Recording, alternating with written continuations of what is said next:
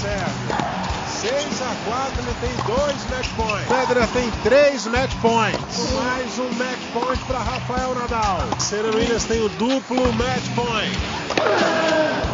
Bem, amigos do Globoesporte.com, chegamos à nossa vigésima edição do podcast Match Point. E para comemorar essa marca, você já deve ter visto no título do programa que temos um convidado super especial eu tenho o prazer de receber hoje um dos maiores tenistas da história do Brasil, um brasileiro por opção, Fernando Meligeni. Tudo bem com você, Fino? Obrigado por estar aqui com a gente. Forte abraço. Fala, Zébio. Que prazer, que prazer falar com você. Né, nesses dias aí eu falei tanto, vi você é, narrando o meu jogo, me emocionando, e agora estamos aqui falando. Né? Muito legal, muito, muito feliz de, de estar aqui com vocês. Legal, legal. A gente, o Sport TV reprisou a final do Pan-Americano 2003 no último sábado, em dois horários. É, teve gente que acordou bem cedo, sete da manhã, para ver no Sport TV e três da tarde no Sport TV 2. Foram os, os dois horários que eu consegui acompanhar. Depois eu não, não vi mais se, se reprisou em um outro horário ou não. É, e além do Fininho, Comigo também aqui, hoje, os meus companheiros de Match Point, Narco Rodrigues e Thiago Quintela. Tudo bem com vocês, meus amigos? Meu, tudo bem comigo, Zébio. Prazer aí estar tá com esse convidado mais do que especial aí. A gente se conhece há muito tempo, é, desde pequenininho, lá que já se via jogar aí no, no circuito, mas é muito legal ele estar tá aqui e poder conversar aqui com a gente. Eu não sei nem o que eu estou fazendo nesse podcast, não tenho roupa para vestir. para esse podcast. Mas muito legal, estou muito feliz que o, que o Fino está aqui conosco. Já tive alguns momentos, alguns encontros com o Fininho, algumas entrevistas muito legais é, para o Esporte Espetacular, para o Globo Esporte, para o site. Enfim, sempre muito disponível e muito atencioso com a gente. E, eu, Fininho, eu não posso deixar de falar, que eu falei com você rapidamente no fim de semana, da transmissão do Pan-Americano, né? É, é que, que você estava reassistindo esse jogo aí depois de muito tempo, né? E eu tava vendo quase como se fosse uma primeira vez, porque eu era muito garoto, não acompanhava tênis direito. Eu lembro de ficar muito feliz naquele dia na, na, na conquista do ouro, mas hoje, é, hoje não, né? No fim de semana eu pude ver com um olhar mais técnico de quem já acompanha tênis como trabalho e de novo me surpreendi, fiquei nervoso com o jogo, achei fenomenal. Queria que você contasse pra gente como foi ver esse jogo de novo. Cara, Thiago, primeiro, é, também é um grande prazer estar falando com o Narc. Narc, a gente já teve grandes embates aí no Rio de Janeiro, treinos e, e jogos. Eu tenho muito respeito pelo Narc como, como tenista, como comentarista, né? Querendo ou não, ele que, que começou junto com o Dácio para mim, são os caras que, que mostraram um pouco do caminho de como ser um comentarista, né? Então, quando eu entrei para comentar, tinha muito da, é, da história tanto do, do Dácio, da sua loucura, né? Que, que, querendo ou não, eu tenho um pouco dela, e, eu, e, e também do lado técnico, muito técnico, muito assertivo do, do, do Narc. Então, fica aqui a, o meu, o meu, é, a minha admiração pelo Narc, pela pela dupla que vocês fazem, Eusébio, né? E, e, você, você é impressionante como Narda. Você é um cara que é, quem bota do lado também, você faz a coisa acontecer.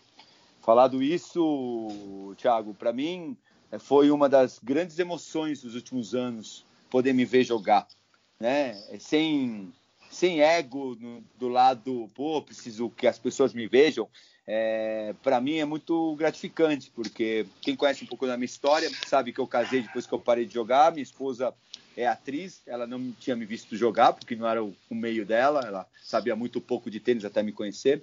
Meus filhos não me viram jogar, minha sogra, meu sogro, é, e, e por ter perdido meu pai há quatro anos atrás, então parece que une minha família inteira de novo para ver um jogo como se eu estivesse jogando de novo, né?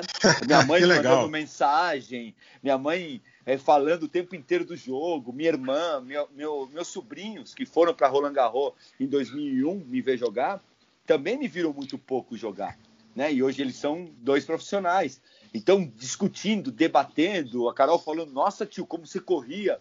Né? E aí o Felipe me, me, ligando e falando, cara, agora eu entendo porque você puxa tanto minha orelha no lado de aplicação tática, né? Então é, vocês deram uma oportunidade de, de, de reviver certas coisas que eu acho super importantes dentro do esporte. E foi um fim de semana marcante, né? um sábado incrível para mim, onde eu é, parecia que eu estava entrando na quadra e saindo da quadra depois da vitória, né? Muito louco isso. Pô, que barato, cara, que barato. É, você conseguiu gravar? É, eu não jogo... consegui gravar, vou ser muito sincero. Eu, eu não, não saberia gravar também. Não, eu não consegui pensar, Eusébio. Quando começou, é. eu fiquei sem luz, a casa ficou sem luz, e eu comecei vendo no Globo, Globo Play, no Globo Sport, Sport TV Play. É, porque eu, eu entrei e eu falei, cara, eu quero ver, pelo amor de Deus, e não tinha luz. E vou, foi entrar a luz no 4x1 do primeiro set. E aí eu entrei para a televisão mesmo para ver. Então, oh, é, é, é, o que eu estou falando. Eu estava em êxtase, eu estava parecendo que eu estava nervoso, como se eu tivesse que jogar e em momentos eu olhando e relembrando momentos do jogo que eu não lembrava.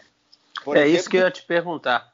Durante o jogo, você sabe que a gente tem uma, uma memóriazinha mental, né? Que dura Sim. um tempo quando a gente perde um jogo importante, quando, quando a gente consegue alguma coisa né, grande assim. Você conseguiu, pô, porque afinal de contas, nós estamos falando de um, de um jogo há dois anos atrás, nós estamos falando há 17 anos atrás, há muito Sim. tempo atrás. Sim. Você conseguiu lembrar em algum momento? Cara, eu lembro desse momento. Essa hora de sacar foi um inferno. Minha mão tremia. Eu lembro que eu pensei nessa hora. Deu, conseguiu identificar alguma coisa assim? Eu, eu consegui identificar muita coisa, Nark. É, muita, o começo do jogo eu lembro exatamente até o 4 a 1 Eu lembrava exatamente. Eu, eu tinha muita dúvida como eu tinha perdido aquele 4 a 1 para perder o primeiro set. Isso para mim não estava claro na minha cabeça e ficou muito claro depois. E é legal, né? Porque hoje é, é, você se vê jogar ou eu me ver jogar, hoje a gente comenta muito tênis, né? Hoje eu parei de comentar, mas é, ao comentar você fica muito mais analítico, não, não tão passional. Então, quando eu fiz 4 a 1 e comecei a perder e errar, eu comecei como se eu estivesse comentando o jogo. Eu falei, cara, que besteira que eu fiz agora, não deveria ter sacado ali, não deveria ter feito isso. Então, eu, eu vivi o jogo muito mais comentando o jogo, até para a galera que estava comigo, é, né, que era minha esposa e, e, meus filhos, do que só vivendo. E eu não lembrava que eu tinha feito match point, por exemplo. Eu não Sim. lembrava.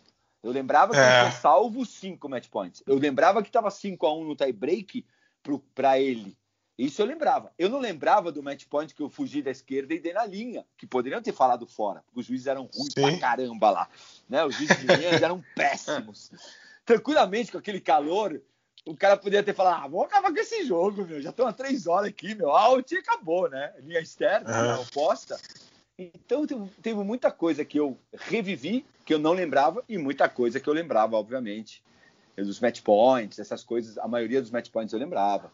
A dupla falta Cara, dele. Eu fiquei muito louco, o, o, Fino, que você faz o 5-3 no terceiro set, aí você tem um match point que você, você erra, e a partir dali, cara, o Rios, ele faz acho que 13 pontos seguidos e sai daquele 3-5 para um 6x5 com 0,30. Tipo, sabe, é... o jogo muda completamente. Assim, eu, eu, eu, eu, fiquei assim, cara, como é que, como é que você consegue ter, sabe, esse coração de, de voltar ao jogo? É muito louco, cara, muito louco. Foi, foi insano. É, eu, eu, você sabe que foi uma, uma das coisas mais legais de de tudo isso que eu falei para vocês, de ver o jogo, foi ver o jogo do lado da minha esposa. Minha esposa é atriz, então ela vai muito mais no sentimento, na postura, na ideia, é, na, é, é, os atores e as atrizes têm uma visão diferente da vida, né? E uhum. a Carol, é, primeiro que ela não conhecia o Marcelo, é, conhecia só de ter visto uma vez jogando um, um veteranos que eu joguei contra ele, mas que era uma outra época. Quando ele, ela viu e ela viu essa empáfia dele, né? Esse des, desmerecimento que ele adora fazer dentro da quadra, né? Olhar para você com aquela cara de que você é muito ruim, brother, eu não vou perder para você nem a pau. É, ela, ela me falou uma coisa muito legal. Ela falou: sabe o que mais me chama atenção em você, que eu não te vi tanto jogar? É que você não aceitava que o cara te colocasse onde ele queria, não tecnicamente, e sim mentalmente.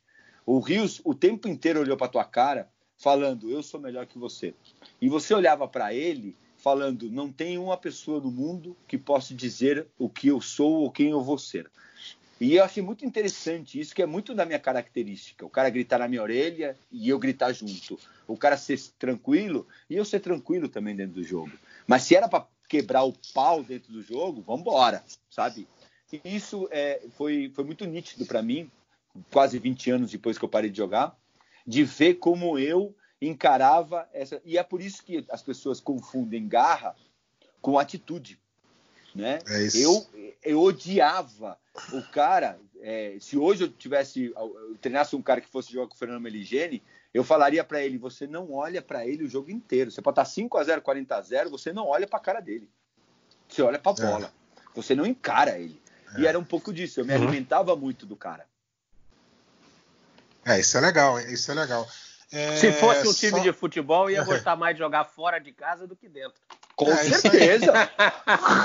mesmo porque, mesmo porque jogando fora de casa, você não tem a torcida enchendo teu saco, pegando no teu pé também. Tem esse negócio. É, e você não pode expulsar ninguém da bancada, né? Exatamente. É, só para relembrar aqui que o, o, Fino falou na abertura, que falou do Narda. O Narda, para você que está ouvindo a gente, é o Fernando Nardini, tá? É. Fernando, Narda, Narda para os íntimos. E Desculpa. ele me comparou com o Nardini, mas só que o Nardini é muito mais bonito do que eu. Rapaz. Nardini é um galã, rapaz. Se eu tiver, vou te falar que aqui a minha esposa nossa, aliás, ela não está nem aqui agora. É, se eu tivesse a lata do Nardini, a minha fila seria quilométrica. Né? Só para dar, dar uma descontraída aqui. Não, não dá para me comparar com o Nardini é muito mais bonito do que eu. E eu lembro, agora voltando ao jogo, Fininho, é, é, no quinto match point, que foi o último que você salvou, você manda um forehand que ela bate na fita da rede, meu amigo, e Isso. passa. E aí, na sequência, você acerta a paralela na linha. Aqui em casa, eu falei, cara, Quase que eu infartei aqui para o jogo já aconteceu em 2003. Como é que essa bola passou, amigo? Essa bola passou. E o Rios, é, é um negócio que sempre falei. O Rios, ele colocou na cabeça dele o seguinte: ah, vou ganhar esse cara a hora que eu tiver afim. Sim. Só que esse negócio de ganhar desse cara na hora que eu tiver afim, você tem que combinar com o cara que tá do outro lado se ele tá afim de perder para você. E o cavalo passou selado pro Rios Várias né? Cinco vezes. Cinco vezes para ele matar o jogo, ele não matou. E, é. e no dia, eu, eu, no dia eu fechava o microfone e falava com o Dácio assim, ó, a gente vai ficar mais tempo aqui. Porque é, o Rio está de sacanagem, foi o termo que eu usei, e, e, e, o Fino não vai dar mole para ele, não. O Fino vai acabar enrolando esse jogo. E, na, na, hora que ele marcar, ele vai acabar perdendo pro Fino, mas não deu outra. Amigo. Não deu outra. Ah, então, tá. para essa molecada que tá começando, amigo, passou selado, aproveita. Não dá mole, Sim. não. Vai lá e ganha jogo. Mas é que aí é que eu acho que o erro nele, o erro, esse erro que ele cometeu, fica amplificado porque não era um recém-saído do juvenil, não era um jogador que estava chegando. Era um Sim. jogador que já tinha tido uma carreira, tinha sido número um. Então, se tem alguém que poderia saber muito bem que é essa história de no tênis, você não pode desperdiçar as oportunidades, não pode menosprezar o adversário, era ele. Ele é um cara assim. Isso a gente tem que cobrar desses caras. Então, o erro dele foi super amplificado. E que bom, com certeza, do jeito que a gente está aqui comemorando tudo, ele deve ter aprendido a carreira dele também. Eu nem sei se ele jogou mais depois daquilo ali. Você já tinha dito que aquilo ia ser o último, seu último torneio dele, eu nem sei se ele falou, mas eu acho que não teve mais nenhum resultado, não sei se parou. Então também serviria como lição, mas é o jeito dele. Agora eu queria, é, se me permite, José, fazer mais uma só uma perguntinha. Você Faça. chegou naquele torneio já dizendo que seria seu último torneio, que você Sim. encerraria a carreira ali.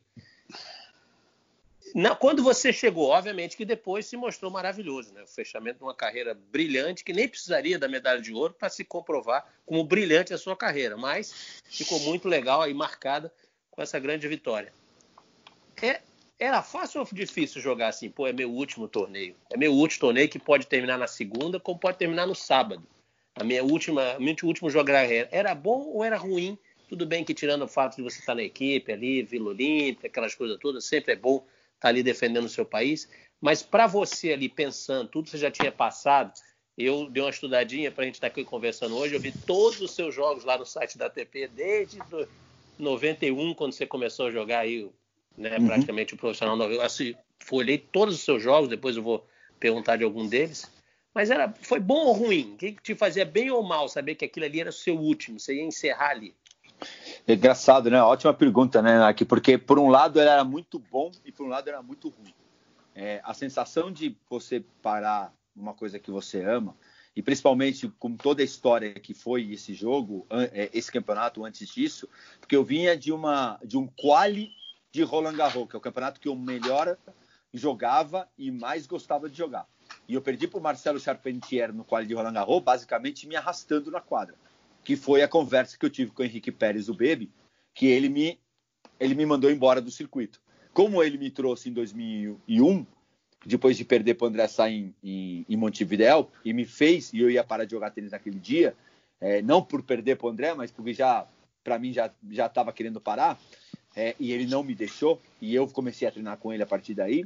Em 2003, depois do jogo contra o Charpentier, ele me chamou no, no hotel Belmont, em Paris, e falou para mim, Fino, é, você tem mais um torneio para jogar na sua vida, acabou tua carreira. Para um técnico falar isso, primeiro que ele tem que ter muito peito, segundo ele tem que ser muito bom, e terceiro, ele tem que te conhecer muito. Eu já não tinha mais é, é, aquela ilusão, aquele sangue nos olhos, aquele brilho no olhar para jogar. E ele percebeu isso e falou: Cara, você tem para escolher. Ou você joga o, o Brasil Open em setembro no Sauípe, ou você joga o. Você encerra no Pan-Americano. E aí vem uma coisa que é muito legal, né, Nark?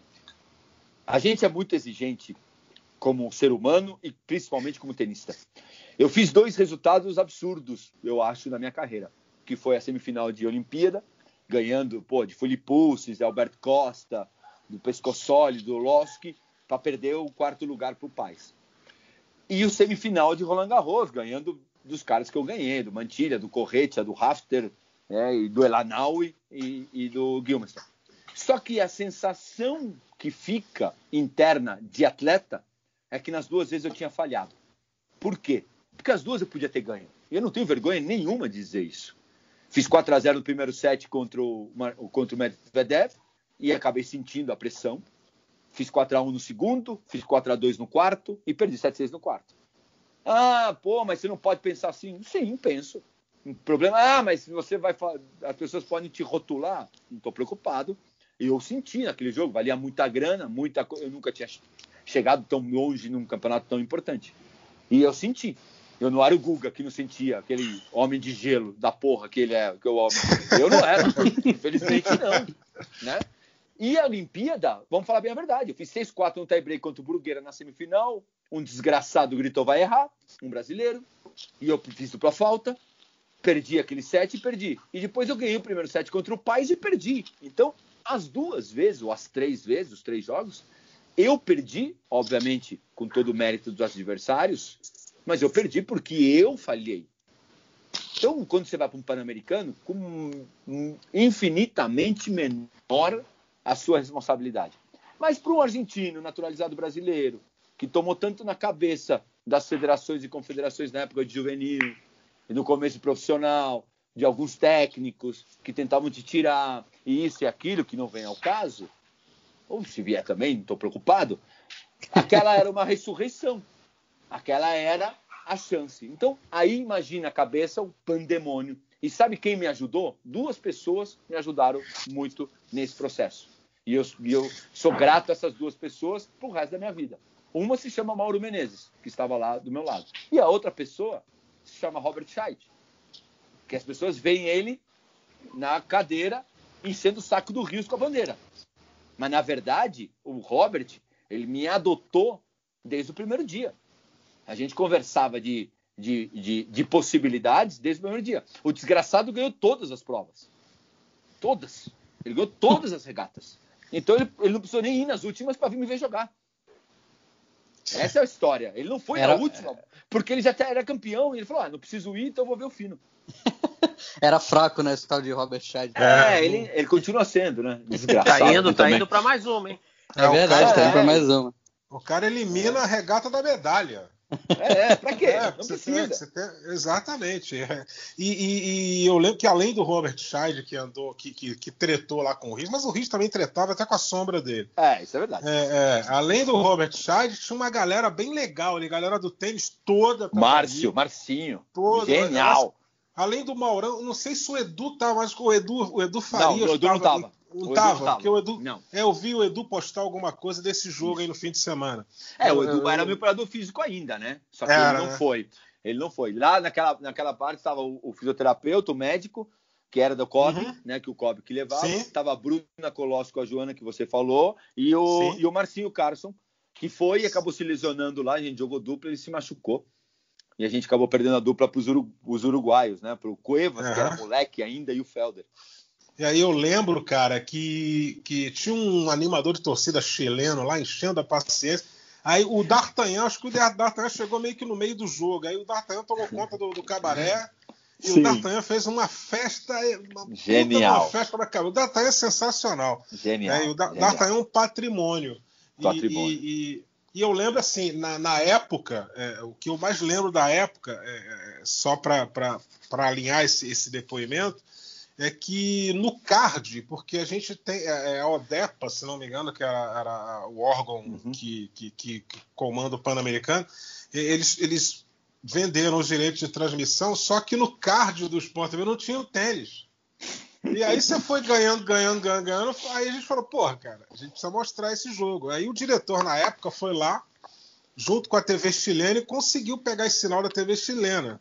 Tanto que a transmissão Legal. é meio louca, tem umas coisas meio chilenas demais na transmissão, né? Lógico, só pode ser é, a torcida chilena. É, é, pô, só torcedor do Chile lá. E quando eles viram que o jogo começou a ficar equilibrado demais, aí começou a mostrar mais a galera do Brasil. E aí foi aquela festa e, puta, quase três horas de jogo. Valeu a pena, porra, demais. Valeu a pena demais. Uma pena que eu não tive a oportunidade de estar de, de, de tá em, em 99, de, de em 99 o Sport TV ter os direitos de Roland Garros. Aliás, é um negócio que depois que eu entrei no Sport TV nunca veio para cá. Mas é, eu, eu vi em casa aquele condenado desgraçado do, do Medvedev que, que encheu o saco. Ele já deveria ter perdido para o Guga para ter uma semifinal é. brasileira. Mas né? o Eusébio, em 98, eu tinha pouco. 98 foi quando eu entrei para o Sport TV, abril de 98. Eu não me lembro, foi, não, não tinha muito tempo. Eu fiz a final do, do Fininho com o Dozedel, o último título dele ATP em Praga. O Slava Dozedel. Slava Olha Dozedel. Essa final eu fiz. Era eu, Olha não me lembro que quem estava comigo na RAM, mas eu lembro desse jogo. Ele jogava com a carinha, tipo um emoji na corda. Né? É, e ele jogava só campeonatos perto da casa dele porque ele tinha medo de avião. Caramba, então, sério? É, ele tinha medo e ele só jogava na Europa. Teve uma época que ele parou de jogar o, o circuito fora porque ele só ia de carro. Que doideira. Ele só ia é, de é, carro, é, não queria nem saber. Parece, parece o nosso Bob Wildman, né? O, o, o Bob é piloto. e, é, o Bob não pega avião, cara. Ele tem humor é. com esse negócio de avião. Ah, tem ele vai de carro.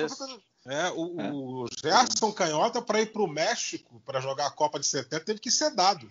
O Gerson tem pavor. Não, disse Gerson... que o, o Davis Bergkamp só foi para 94 também pela Holanda porque foi quase que amarrado no avião. Meu que Deus. coisa louca.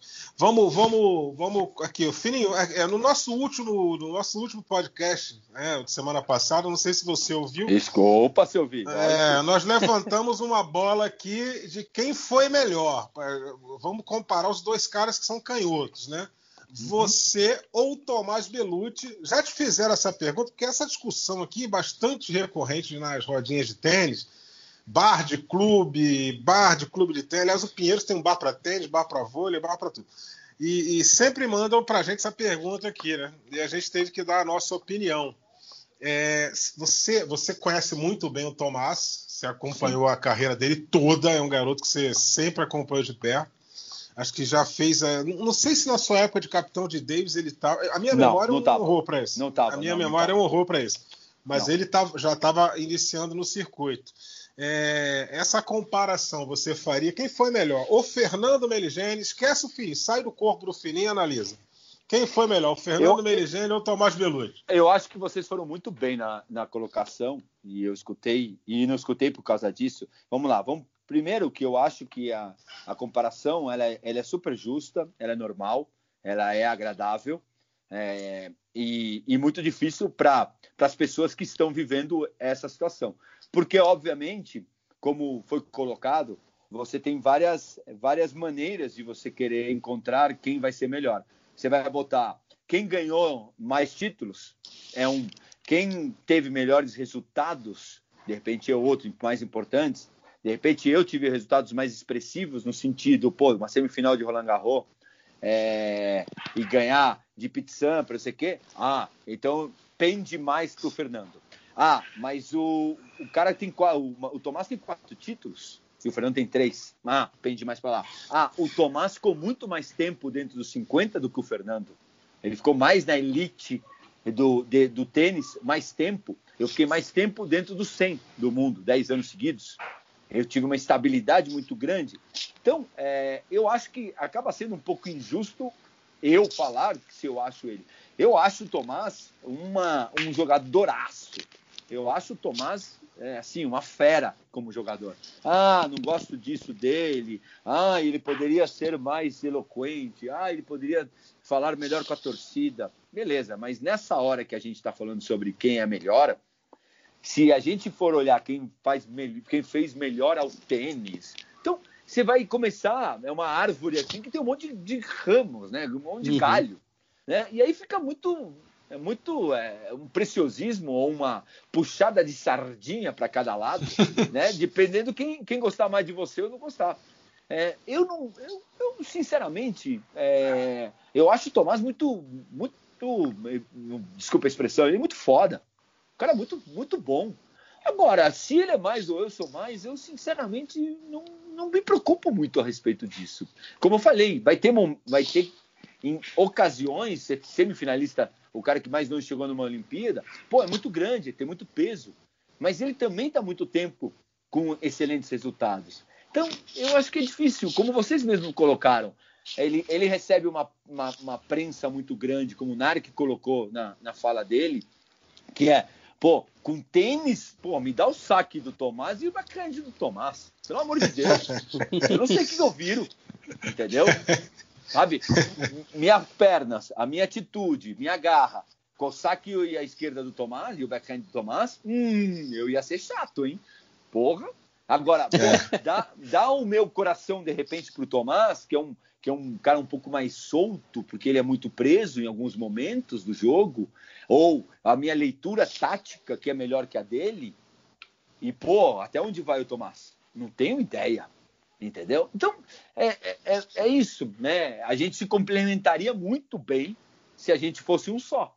Nos dois, sei lá, querem botar ele como o melhor, votem. Ele foi 21, eu fui 25. Não, não, eu acho que o mais importante é cada um de nós fez alguma coisa pelo esporte. E eu venho lutando isso, galera, muito pelo. Eu venho, eu venho ficando meio intransigente a respeito disso. Acho que todos nós fizemos alguma coisa pelo esporte é, fizemos alguma coisa de bem, fizemos de mal também, e é daí onde tem que ser aproveitado cada um de nós. Vocês, como narrador, comentarista, jornalista, vocês fizeram. Eu não tenho direito de falar, pô, Eusébio, eu, eu acho que você deveria fazer. Não, o que você está fazendo é maravilhoso. Pô, Nark, você deveria. Não, pô, você comenta tênis há 25 anos, cara. Olha tudo que você trouxe de ensinamento para a galera. Então, é, é, isso. Pô, Fino, você foi 25, você não foi 21, beleza. Mas eu fui 25. E tá bom. É o que, é o que teve para mim. né? Então, é, é, lógico que, que eu deixo pra galera e dou risada. Quando fala, ah, o Velote foi melhor que você. Beleza, pô, que legal que você acha isso. Eu sei quem eu fui. Pronto. E mais agora fico... que vocês ficam mostrando meus jogos, agora mais ainda, fico mais insuportável ainda. Eu fico muito feliz, Fino, de, de, de ver que, que o, a, a, tua visão disso tudo é, foi parecida com a nossa. Isso, isso já me conforta. É, e acho perfeito, assim, o que você falou é isso, cara. É, vocês estão na mesma prateleira do esporte, sabe? Vocês fizeram muito pelo país, pelo tênis, pelo esporte. Tenho certeza que tem milhões de crianças, não sei se milhões, mas certamente milhares de crianças que começaram a jogar não só pelo Guga, mas certamente por você, ou pelo Tomás e isso inspirou Sim. e isso, sabe, cresceu a coisa toda. É, é, quase como se na Fórmula 1. A gente está falando basicamente do tênis masculino, falando é. quem seria o segundo lugar. E, tipo, muito próximo, sabe? Chegando ali na linha de chegada é, é, é, é páreo a páreo. É, como e se posso falar, olha que loucura. Para mim, e com modéstia à parte total, e não, vocês me conhecem, sabe que um pouquinho de ego eu tenho, arrogância eu tenho também. Vamos, então vamos dar uma de santo aqui para vocês. Para vocês não. Posso dar na rua, para vocês não dá. Eu, para mim, o número dois do Brasil de todos os tempos não é nem Tomás nem eu, é o Tomás Koch. É que é outra época. E aí a gente vai uhum. ter uma discussão bárbara, que é, pô, ah, que nem antes, há, há 3, 4 anos atrás, você falar que era o, o Federer ou o Sampras. Há quatro anos atrás. Quando ele. Agora o Federer passou por cima de, até do, do planeta. Mas antes, e aí tinha gente como eu que falava, o circuito antes tinha muito mais cara, complicado para o Sampras ganhar tudo que ele ganhou, do que para o Federer ganhar tudo que ele ganhou. E aí uhum. também é uma base que você vai. Só que depois vem o cara ganhar 20 Grand Slam e não dá para discutir. Acabou. Mas até um tempo atrás, você podia discutir. Então, essa discussão é muito difícil de fazer. É difícil mesmo. Não, é tá discussão de, de bar, é, é para você ter o assunto ali, criar o debate, Ótimo. mas é aquele negócio. Você nunca vai chegar a uma conclusão. Nunca vai chegar a uma conclusão. Nunca vai poder cravar esse foi melhor que esse, que aquele, não tem como. E nos dias de hoje, né? Vale. E nos dias de hoje, que está todo mundo brigando por política, por religião, por é, então, qualquer não, coisa que você então... bota, é, agora, agora ficou mais difícil ainda você discutir qualquer é. coisa. É porque que todo mundo gente... quer chegar a um, um, o que está certo, né? Tipo, o que, qual é a resposta, e às vezes você não tem resposta. Você tem um e, debate. E, e, aqui no Brasil, o tênis foi para um caminho muito parecido com o futebol, né? É, os fã-clubes, eles viraram torcidas organizadas, né? E é, aí tem, que dá. E posso é, falar uma coisa, Zé, Fundamentalistas, acho, né? Totalmente sabe onde está o erro do Brasil? E principalmente aqui vai. Você sabe que eu sempre vou puxar a orelha de alguém, não adianta, né, meu? Ou vou puxar a minha, a tua, seja de quem for. Sabe um dos erros mais marcantes do tênis brasileiro? E aí Diga. eu vou falar. Quanto que os jogadores e ex-jogadores falam dos outros ex-jogadores ou jogadores? Quantas vezes você viu o Belucci falar bem de algum ex-jogador. Quantas vezes você viu um, um Thiago, um, o Thiago Wilde mesmo agora, outro dia ele deu uma declaração minha. Eu acho que esse é o erro que a gente comete, que você não tem nos outros países. Você tem prazer, uhum. você por falar bem, eu falar bem como comentarista do NARC, eu não estou me rebaixando. Estou falando a verdade. O Sim. NARC é um puta de um comentarista. Isso não tem, isso é o mínimo que um outro comentarista, você falar bem do Narda, do Nardini, é apenas você está colocando para ver quem é melhor, comentário, narrador? Não. Ele é. é. bom, você fala que ele é bom. Se acha ele é ruim, você pode não falar que tudo bem, faz parte. Quando a gente acha alguém ruim, só que tem caras, por exemplo, que não podem não ser falados. Eu não tenho como não falar do Belucci, eu não tenho como não falar do Kirmair, não tenho como falar do Jaime. São caras do André Sá, do Sareta. Você pode gostar, não gostar, ter tido problema. É a mesma coisa, todo mundo sabe os, todos os problemas que eu tive com Paulo Cleto na vida. Eu sou incapaz de falar que ele é um ótimo, excelente, maravilhoso técnico. Eu posso não convidar ele para o Natal. Não tem problema nenhum. Entendeu? Eu vou falar, ah, posso ter tido sim ou não problemas com o Dácio. Qualquer pessoa pode ter. Mas para mim, o maior comentarista que teve tênis no Brasil se chama Dácio Campos. Ponto. Isso não tem nada a ver com demérito ao NARC, a mim, a, a seja quem for. É apenas uma opinião e essas opiniões precisam ser dadas. E é isso Exatamente. que às vezes eu acho que no tênis está faltando. E essa união porque o espanhol, quando apareceu o Nadal, quando apareceu o Corretia, eles já assustavam o circuito antes dos caras aparecerem. Cara, tá Sim. vindo um cara. Ah, hostia, macho, lo que juega, lo que juega Nadal é increíble, macho. Corretia, uh, vai ser número um do mundo. Depois não foi número do mundo, Corretia, foi dois, três. Mas eles já falavam. E aqui a gente, se bobear, o cara entra no circuito e fala se jogar alto na esquerda do Fino e abrir ele para a direita, você ganha, hein? Não, então, o Fino joga bem. Não, para, meu. Fogo amigo não. É, rapaz. E por falar é em espanhol... Esteja, é o que talvez a gente esteja até queimando o Thiago Wilde nesse, nesse sentido, né? É, tá sempre se, se pegando pelo, pelos lados negativos dele, talvez pouco pelo positivo. E quando você vai pelo positivo é sempre o novo Guga, né? Tipo, tem, é que, tem que ter uma comparação, que é uma coisa pô, é que bota uma pressão desnecessária, que não, não, não cabe, porque essas comparações você pode lá na frente. E aí, quando você não quer falar, como eu muitas vezes não falo, quando eu falo, eu falo só um pitaquinho aqui, um pitaquinho ali. As pessoas falam, é, pô, você não gosta do cara. Eu falei, não, cara, não tem nada a ver. Deixa o cara.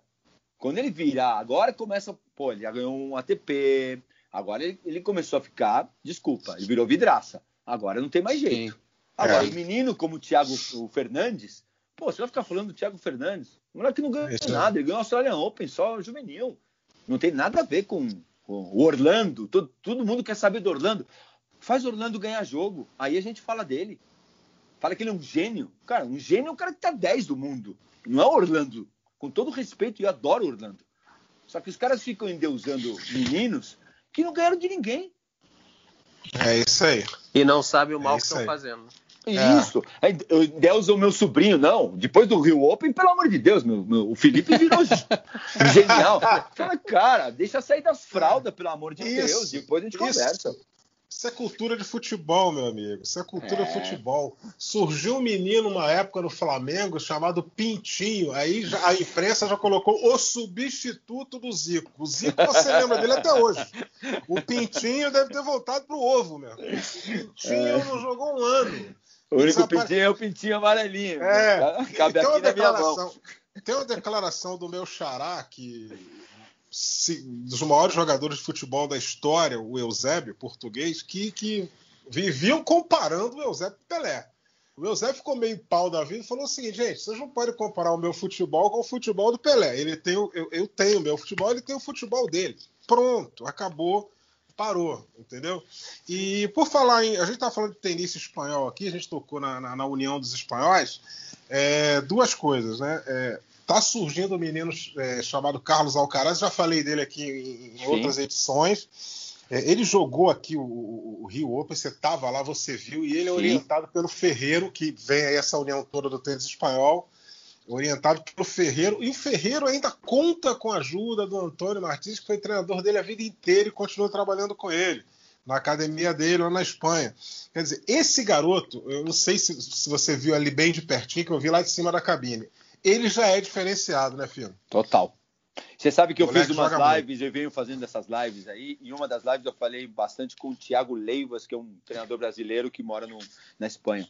E a gente estava discutindo sobre o Alcaraz na semana passada.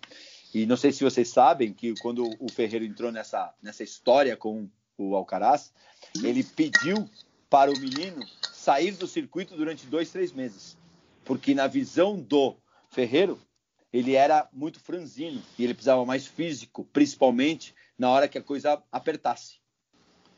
E aí você vê que a visão espanhola, e é um pouco do que eu luto aqui, e a gente briga, uhum. e, e o Narc dá risada na, fica me mandando mensagem interna no Facebook, né, dando risada.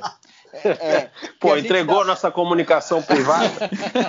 Trata-se Trata-se de um grande canalha, mas é certo. Não, tô brincando.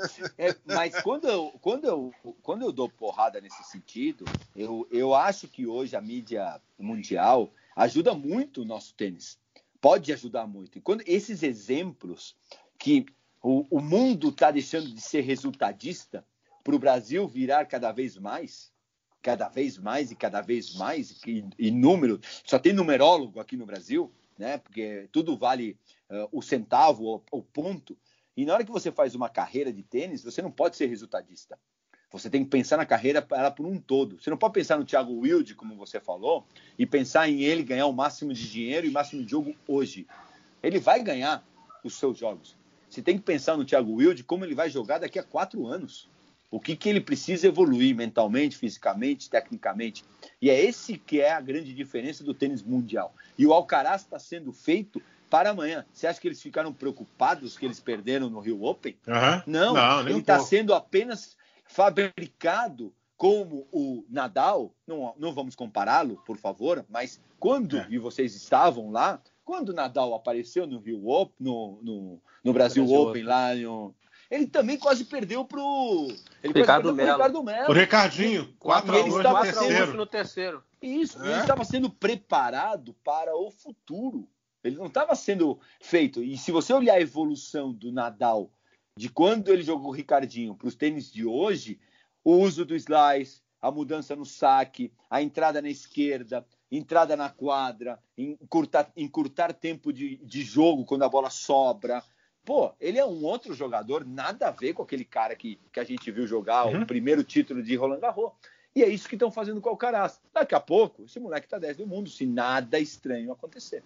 Eu tenho uma pergunta. É, é, aquela história é a seguinte: eu acho que esses países aí, com, vamos dizer assim, com, com desenvolvimento de tênis muito mais forte que o nosso, infelizmente, porque a gente gostaria que também tivesse, ou algum dia possa chegar nesse nível aí, a, a formação é para você ter um tenista bem, ou muito bem, ou melhor, ou mais bem sucedido que ele possa ser numa carreira de tenista.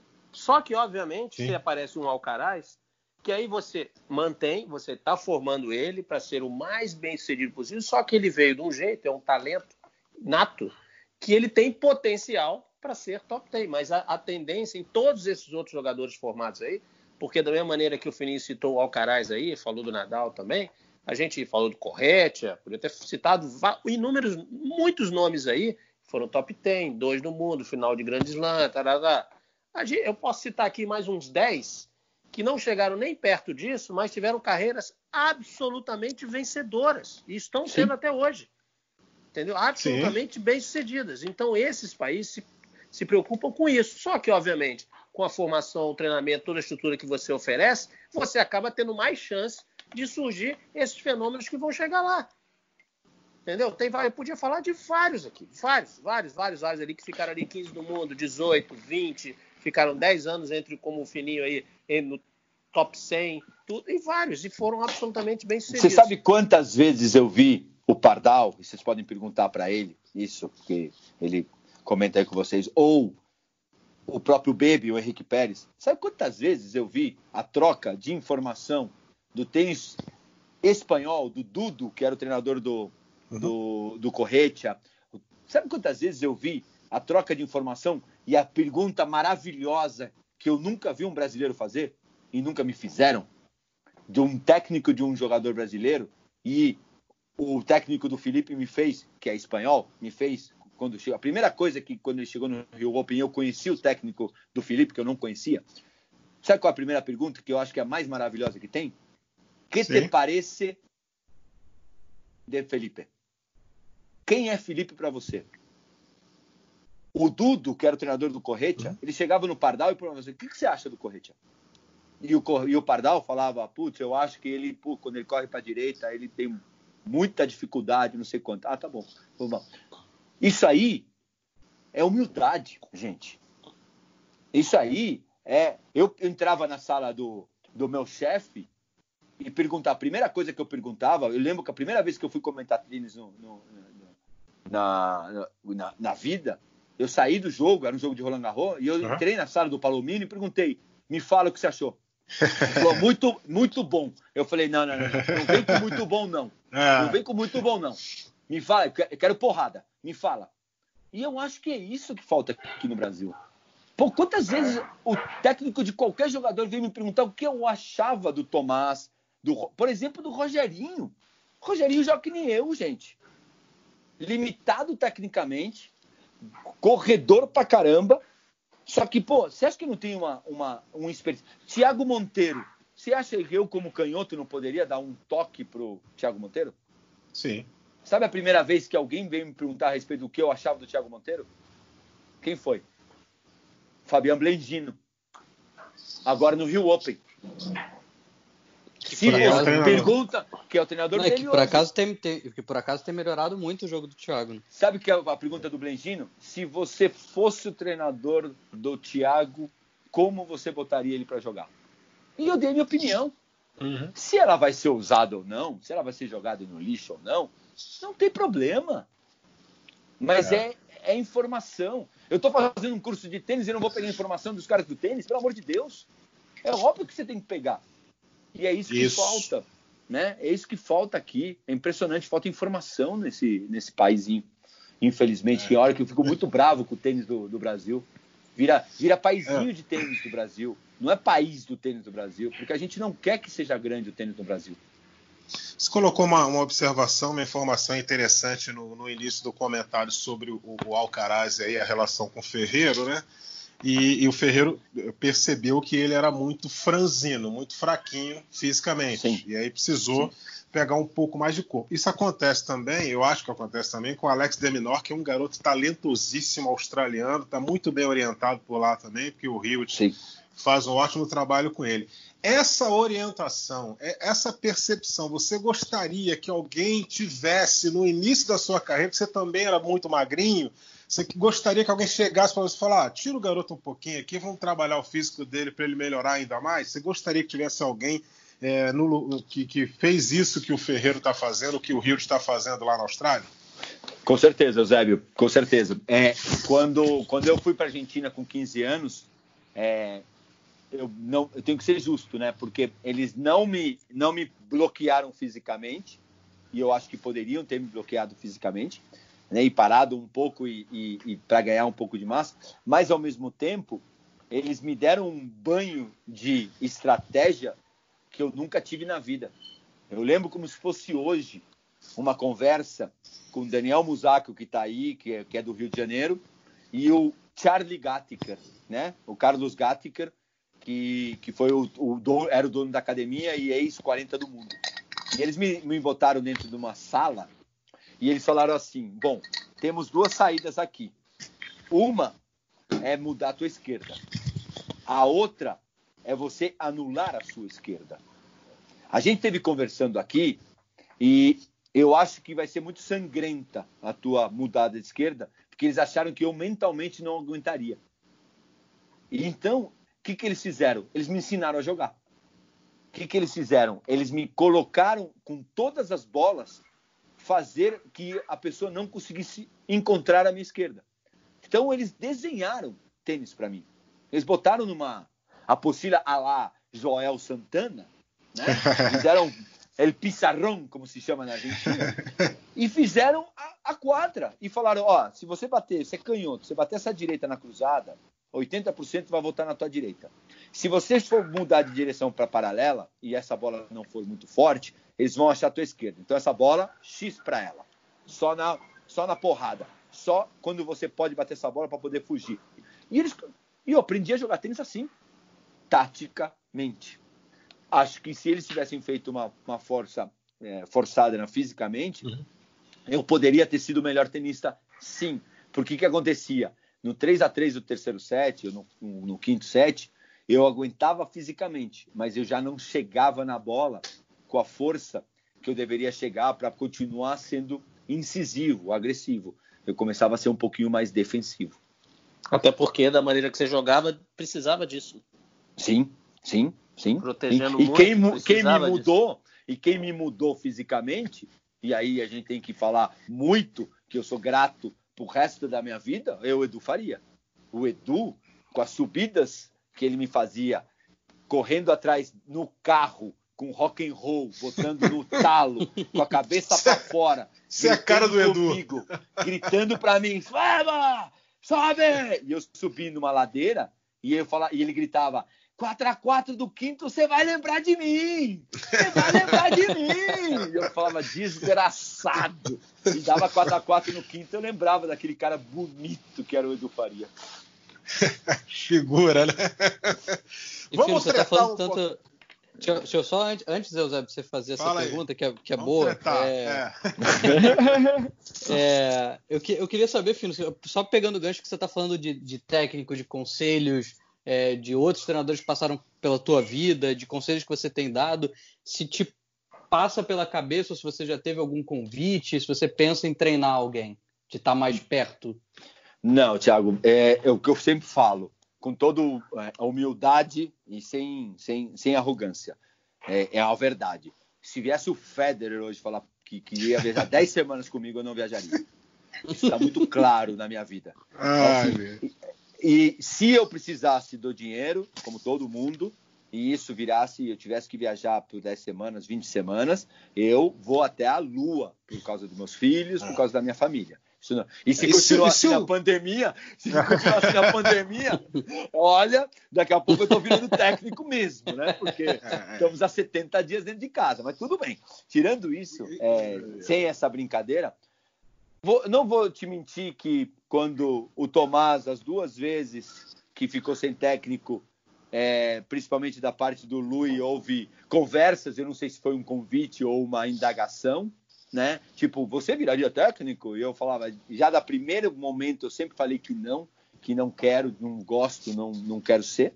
Então, é, não acho que não, nunca ninguém vai chegar em mim, porque está muito enfático que eu não quero. Uhum. Gente, é, eu viajei muito, eu amo minha família, eu amo levar meus filhos na escola, eu amo o que eu faço, eu amo meus projetos, né? E cada ano estou fazendo um projeto novo, é, agora com curso online, com os livros, com, com minhas clínicas, com, com, minhas palestras, com tudo que eu faço. É, então, não, não tenho vontade, mesmo que o Fê vire amanhã 10 do mundo, vou ter o maior prazer botar um chapelão e ir para Roland Garros para assistir ele, o US Open, né? E assistir, mas não, mas não como técnico. Perfeito.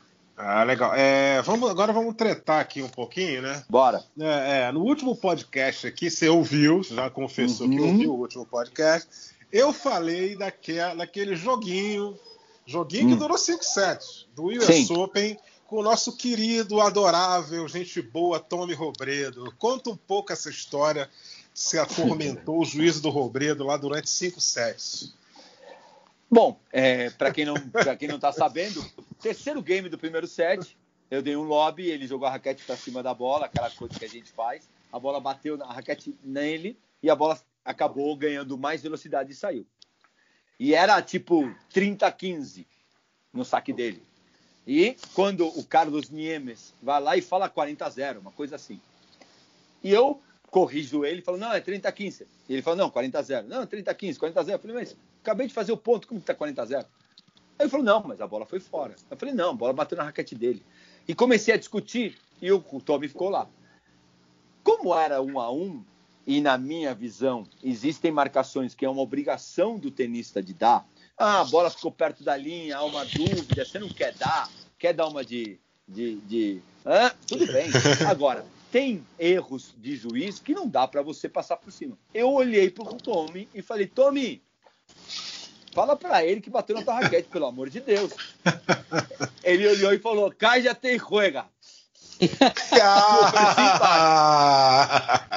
Foi no terceiro eu, game do jogo. Terceiro game do jogo. Eu chamo ele pra rede, aquele meu jeitinho, bonitinho de ser. Chamo ele pra rede e falei: vem cá, vem cá. E ele veio andando meio assim, meio olhando para minha cara, e eu falei assim: deixa eu explicar uma coisa para você. Isso aqui virou um inferno a partir de agora. e de, dei uma palavronada nele, falei um palavrão para ele, e me dirigi diretamente ao árbitro e comecei a discutir. E falei para ele assim: a partir desse momento, você perdeu toda a credibilidade de me mandar embora da quadra. E eu vou xingar esse moleque do primeiro ao último game do jogo. E quero ver você ter peito para você me expulsar do jogo e fui embora. Toda virada eu chutava a raquete dele, a garrafinha dele, xingava ele. Não tenho vergonha nenhuma de dizer isso. Chutei três vezes. Uma hora eu chutei a raquete dele, a raquete foi pro meio da quadra do outro lado. E eu olhava para ele e falava: desculpa, fui sem querer. Né? E fui. E no começo ele estava acuado. E depois ele percebeu que estava. Tava, eu se, eu, se ele não me parasse, eu não ia parar, e ele me peitou. Então a coisa começou a virar um, uma guerra. O jogo acabou 6-3 no quinto set para ele. Quando eu fui dar a mão para ele, eu dei a mão, xinguei ele pra caramba, falei para ele nunca mais fazer aquilo na vida dele, que ele era um M e um P. e a gente foi embora para o vestiário. Já todo mundo do circuito sabendo o que tinha acontecido. Quando eu entro no vestiário com ele atrás de mim, em meu inglês macarrônico, entro no vestiário aos gritos dizendo: Senhoras e senhores, guardem suas carteiras. Tommy Robredo está entrando no vestiário. Meu Deus! Naquele momento, vou sentar, o Pardal vem para cima de mim, me acalma um pouco. E o técnico do Robredo vem para cima de mim conversar comigo, cara muito ético, eu não lembro o nome dele, mas um cara muito legal, e pede desculpas, fala que ia comer o fígado dele, que era uma atitude ridícula, é, que tudo que eu fizesse tinha motivo, mas para eu não exagerar, para não passar dos limites, porque também a partir daí ele ia ter que se meter, sei quanto, e eu falei que eu ia azucrinar a vida dele e que nunca mais eu cumprimentaria o Tommy Robredo na minha vida. Nunca mais cumprimentei o. o, o, o. Sério?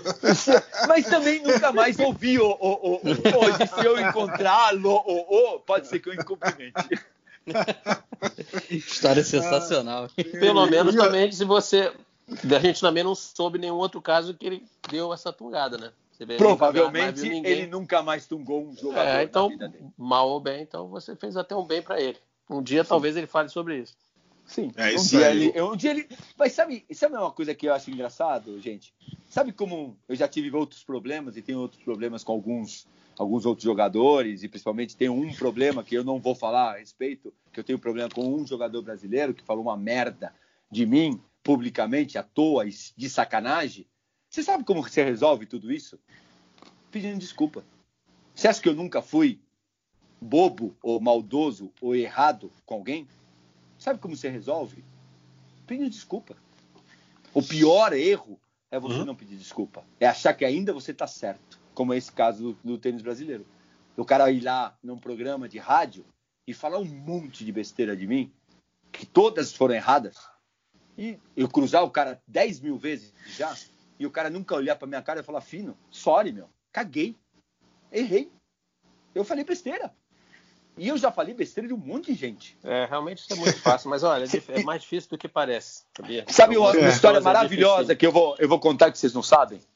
E já que e, e vocês podem perguntar pro, pro, pro ator, que, que é muito legal, eu acho que quando eu fui técnico da Copa Davis, eu cortei o Marcos Daniel da, do jogo contra a Suécia.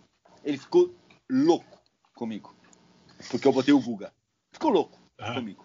Já passaram tantos anos e ele deu declarações horrendas a meu respeito. Horrendas. Eu sempre fiquei quieto. E eu tinha muita, muito arsenal para atacar ele também. E nunca falei. E fiquei engolindo a sacanagem, pouco sacanagem, me sacaneou a minha vida, e aconteceu isso, isso, isso. Sempre engoli. Engoli, engoli, engoli. Anos se passaram, ele parou de jogar. E um dia eu estava no vestiário do Clube Harmonia, ele jogando um campeonato, não lembro que campeonato ele estava jogando na Harmonia. Eu estava lá tomando banho, acabei de tomar banho, estava pegando minhas coisas para ir embora. Ele pegou no meu ombro e falou: Posso falar um minuto com você? Eu falei: Pode. Eu queria pedir desculpas. Puta sacanagem que eu fiz com você. Você não tinha, eu não tinha nada que tá falando as coisas. Você era técnico da Davis, você escolheu um cara, você escolheu o Guga. Eu, por uma infantilidade pessoal, botei toda a responsabilidade das minhas, dos meus erros em você. Estou aqui humildemente pedindo desculpa. Eu falei, cara, a partir de hoje você virou meu melhor amigo. Esqueci tudo. Eu nem lembro mais do que aconteceu. Uma atitude dessa é absurdamente entendível. Porque a gente é atleta, a gente quer jogar, Copa Davis, meu, eu também já fiquei puto com um monte de gente. Então, às vezes é só falar desculpa. E o Marcos hoje é um cara que eu respeito absurdamente. Não que é eu respeitasse antes. É, é ótima pessoa. pessoa. E todo mundo erra, né, gente? Pô, eu errei, você errou. É, claro. O Marco, o Zébio também, o Thiago com certeza. Eu, eu, fiquei, eu fiquei aí uns sete anos sem falar com a, com a Dani Juntini. Por um é. negócio bobo. Aí encontrei a Dani e dei um abraço nela. Falei, desculpa que eu sou meio cabeça dura. Só, só tive a oportunidade de encontrar com você. Né? E graças a Deus também não vi mais a Dani.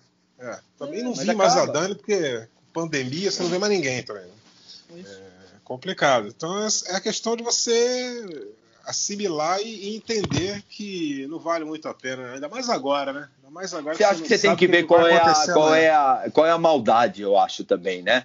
É, Exatamente. É, você tem que entender, óbvio que eu, se eu cruzasse o Robredo amanhã e conversasse com ele, a gente ia dar risada a respeito disso. Óbvio. Com certeza. Né? Com certeza. É, mas você tem que ver qual é a maldade do cara que quer fazer, se é o, qual é o desespero do cara naquele momento. Sabe, uhum. o Marcos, naquele momento, ele tava cuidando dele, tava puto porque ele, não, ele foi cortado. Quem gosta de ser cortado? É. Ninguém. Os é. grandes problemas do esporte são Bernardinho cortando o jogador. Sempre vai ter problema. Né? E, ó, já que você citou Bernardinho, ele até ficaria menos puto, desculpa, com uhum. um cara que reclamou do que o cara que não falaria nada, aceitava normal, com certeza. normalmente. O cara inconformado é que eu quero no meu time. Ele fala isso sempre.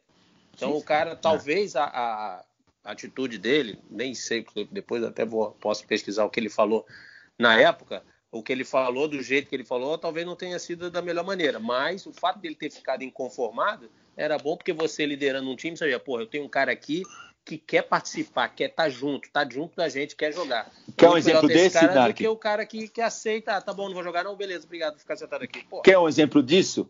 Quando, quando a gente jogou contra, contra o Uruguai, eu era capitão de Copa Davis, eu botei o, o Sareta para jogar o primeiro jogo e ele perdeu. E eu tirei ele. E, e, todo mundo sabe que sempre existiu uma rivalidade muito grande entre o Sareta e o Ricardinho por serem da mesma idade, mesmo ranking, carreiras parecidas. E eu tirei ele, eu lembro no vestiário, e falei, Saretão, vou botar o Ricardo no quarto ponto. Cara, ele não falou comigo durante uma semana. Puxo da vida. Ó, oh, meu, você não acredita em mim? Isso é uma coisa legal de se fazer. E brigou e brigou e brigou. E eu, Saretão, a decisão está formada. Já está dada e desculpa, vai rolar. Ficou, ficou bravo, ficou bravo, ficou bravo. Só que para mim, o que, que ele mostrou? Que ele pode jogar bem ou mal, mas ele queria muito jogar a Copa dele. Sim. Aí quando a gente jogou contra, contra a, a Suécia, ele tinha parado de jogar. Eu fui bater na porta dele. Volta a jogar que eu te boto. Se você tiver fisicamente e tecnicamente bem e você fizer um bom trabalho, eu te boto. Ele falou, eu vou precisar da tua ajuda. E não era para tirar alguém, porque eu achava que o único cara que podia ganhar do 20 Guerra, da nossa galera, era o Sareta, por estilo de jogo. E aí a gente ganhava a dupla, e aí a gente tinha mais chance de ganhar da Suécia. Se, se o, o Sareta, ou seja quem for, pedisse o 20 Guerra, a gente tava fora, porque a gente não ganhava do Soderling. Uhum. Então, eu trouxe ele, e ele falou: tá bom, mas você me ajuda? Eu falei: ajudo. Eu treinei ele uma semana. E o que quer dizer isso para mim? Ah, você beneficiou o Sareta? Falei, não. Esse cara mostrou para mim que queria. Então, esse cara é de time. Esse cara é, é. de time. E ele foi é lá e ganhou do 20 Guerra no jogo contra a Suécia. Ô, é, filho, foi, só pra gente. Fala, Zé, pode falar. Não, não, só para lembrar, acho que foi aquele confronto de BH, não foi? 2007, Sim. né? É, aquele Sim. lado aqui era para ser em Nova Lima, foi para BH. Isso. Eu lembro que eu vi o Soderling jogar de pé. Aliás, o saque dele é um, é um animal, né? Ele é um animal, cara. Ele passou por cima da gente. Passou, cara. Mas pode seguir, Quintel. Não, só a gente já passou aqui de uma hora de podcast porque o tempo voa falando com o Fina. Pô, é, é muito é. legal mesmo ouvir já a, os três. Fina. E, e, mas assim, pra gente fechar, né? Enfim, pra gente também não se estender muito, a gente pode até voltar com o Fina em algum outro momento. Quando vocês é, quiserem. Quando a gente estava falando antes do PAN, e eu não posso deixar de te perguntar, eu sei que você já respondeu um pouco sobre isso, mas é, eu queria só que você pontuasse se não foi talvez não mais emocionante, mas uma emoção nova e muito diferente para você ver a Carol ganhando a, medalha lá no PAN, quanto aquilo foi diferente e especial para você? Bom, é, vocês sabem que eu sou muito, muito crítico e muito certeiro na, na, na verdade. Eu não gosto da, da, daquela coisa como a gente estava falando do pintinho lá que, que a gente ah a Carol é número um do mundo, não sei como. Eu sei exatamente contra quem ela jogou, o que, que ela fez e qual o tamanho de cada conquista de qualquer pessoa. E, e dou o verdadeiro, o verdadeiro valor. É, só que quem conhece um pouco da história da Carol é, sabe o quanto que ela luta. Ela nunca foi ajudada por ninguém. Eu, eu sou um cara que estou o dia inteiro falando com a Carol, e falando e falando, e ela tem os seus treinadores, mas eu sou um consultor básico diário da, da Carol. E eu sabia o quanto que era importante para ela. E, pô, é, é, é, a história de uma família, né? né? Isso aí ninguém pode tirar. Né? Um tio que jogou Pan-Americano, que as pessoas lembram com tanto carinho do Pan-Americano, e tantos anos depois, uma sobrinha que o viu jogar em 2001 contra o Agassi em Roland Garros, e ela era uma catatal, é, e ficou tomando esporro da Steph Graf enquanto eu jogava, porque eles ficavam fazendo barulho e Steph xingando ela, né? Porque ela era criança. E de repente ela começa a jogar tênis e anos depois ela tá lá, jogando o mesmo campeonato que o tio jogou e, e ganhando uma medalha, seja maior, seja menor, seja igual, seja de simples, de dupla, de tripla, dupla mista, seja o que for. É, é uma emoção muito grande. Para mim foi assim uma porrada é, assim no, no, no, estômago, mas de felicidade. Foi um sacoalhão de vida muito legal, sabe? E muito por ela, por, pelo merecimento da Paula e do Flávio, os pais que, que dão aula das seis da manhã às dez da noite para pagar a carreira dos dois, sem nenhuma ajuda, há anos, com dólar a quatro, dólar a três, dólar a cinco, dólar a seis, e eles estão lá brigando. Agora que o Felipe começou a ter um pouco de ajuda, a Carol nunca teve um patrocinador. Quem pagou foi um. Então você vê toda essa história e ela Tanta gente que falou para ela estudar na, na, universidade, ela falou que não queria porque ela queria ser tenista. Tanta gente que falou para ela parar de jogar tênis porque ela não, ela não levava jeito. Ela falava lá, não estou preocupado com o que pensam de mim, eu vou ser tenista. Ela um monte de, de e ela é muito parecida comigo. Meu, tem que matar ela para ganhar. E ela, infelizmente, ela é ruim que nem eu, de, de técnica, né? Tem que trabalhar que nem uma desgraçada. Então é maravilhoso, né? E isso para mim foi uma emoção muito grande. Pô, Thiago, deixa eu só fazer uma coisa ali. Não, se pode ele me, prometer, se ele me prometer que vai responder rapidinho. Bora. É porque é, não, porque você já falou aqui, e eu também já suspeitava disso, que o seu maior resultado que você considera, tudo bem, teve seis, três títulos de, de Copa Davis, as duas semis lá de. A semi lá de. Duas, né? Duas semis de. Não, foi uma só, de Copa uma Davis. Semi, tre... Uma Copa semi de Davis, uma... isso, isso, uma semi. Roland Garros, a semi, os três títulos ATP.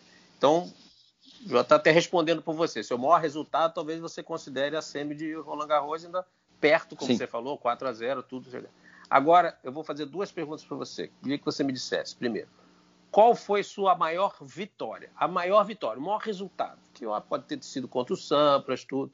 Só que você sabe disso, né? Eu joguei um pouquinho também, mais ou menos.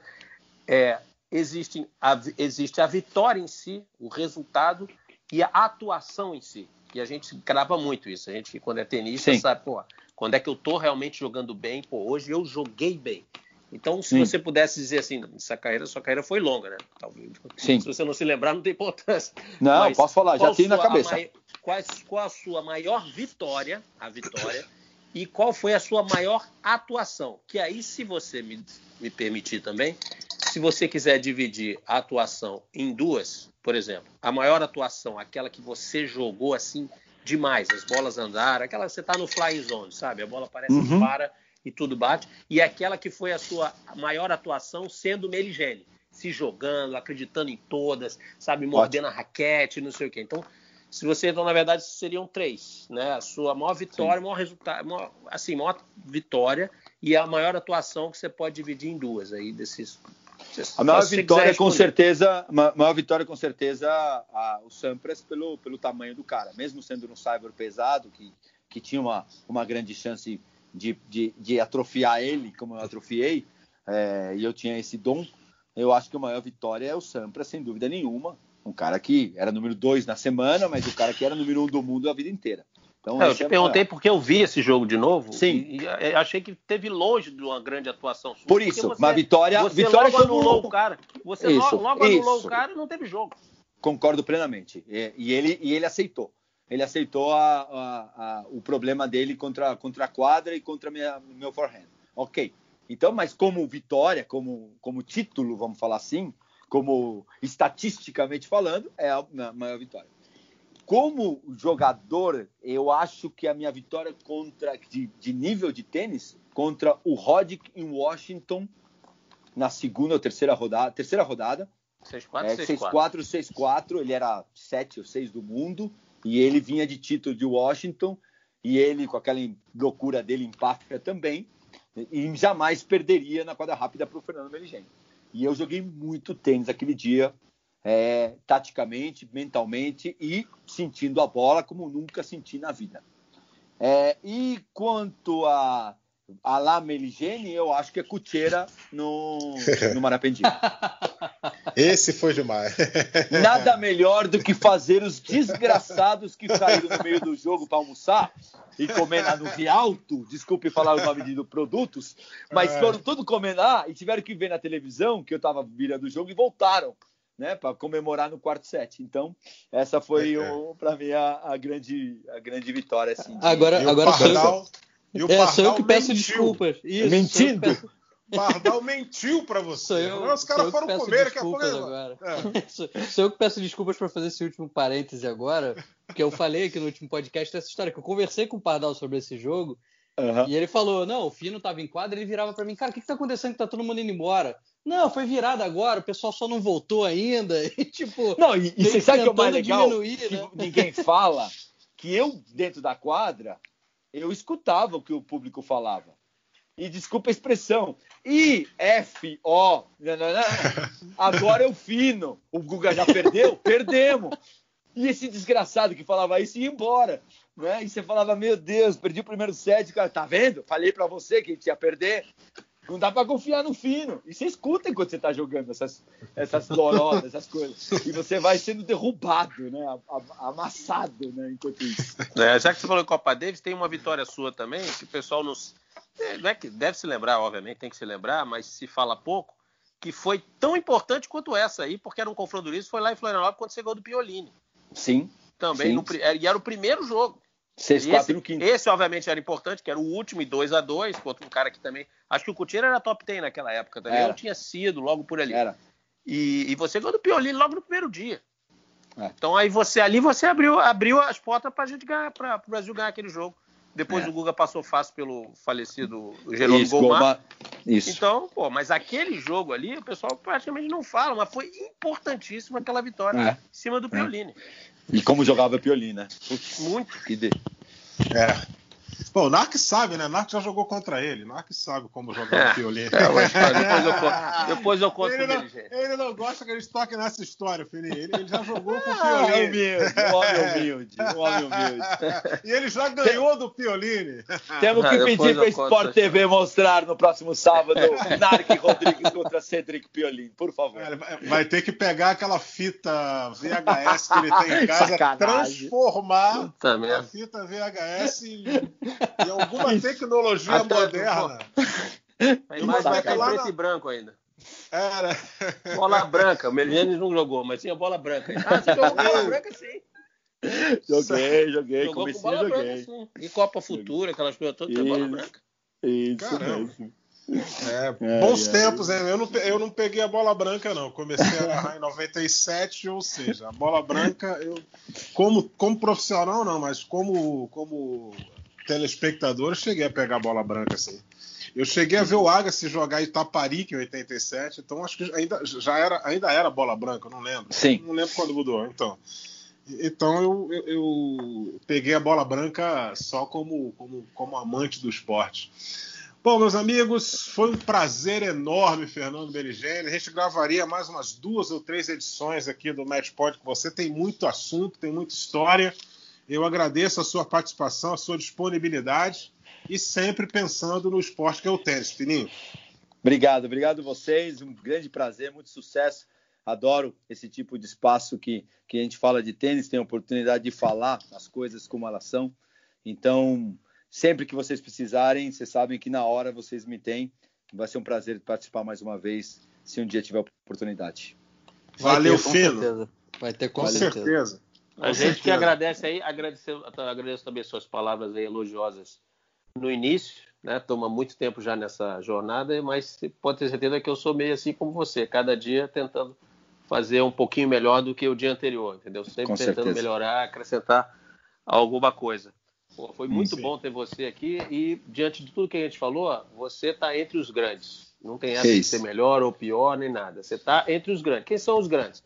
Fulano, fulano, fulano, mano, pode ter 10, 15, 5, 8. Você com certeza está entre os grandes do Brasil aí. Agradeço bastante a sua participação aqui no nosso bate-papo. Obrigado. Eu só, repito, eu só repito o que eu falei lá no início. Eu não tenho roupa para estar nesse podcast. Por isso que não só, tem vídeo. É, só, só, um último recado para você, Fernando Meligeni. Repense a questão de ser treinador. Você tem o teu mais velho aí, o nome do moleque já é Gael. Vá é. que ele resolve jogar tênis e vira para você assim: você tem que me treinar. Aí você vai ter que re rever o seu conceito, favor? Não tenho problema nenhum de rever, né? não tenho problema nenhum. A gente pode mudar todos os dias, a gente tem a oportunidade de mudar. Isso aí, fica ligado nisso aí. Forte abraço para todo mundo, gente, para vocês que também ouviram a gente aqui. Semana que vem estaremos de volta com mais um Match Point, o um podcast do tênis, no Globoesporte.com. Até lá! Combinação de saque e voleio para fechar o jogo em 2 sets a 0.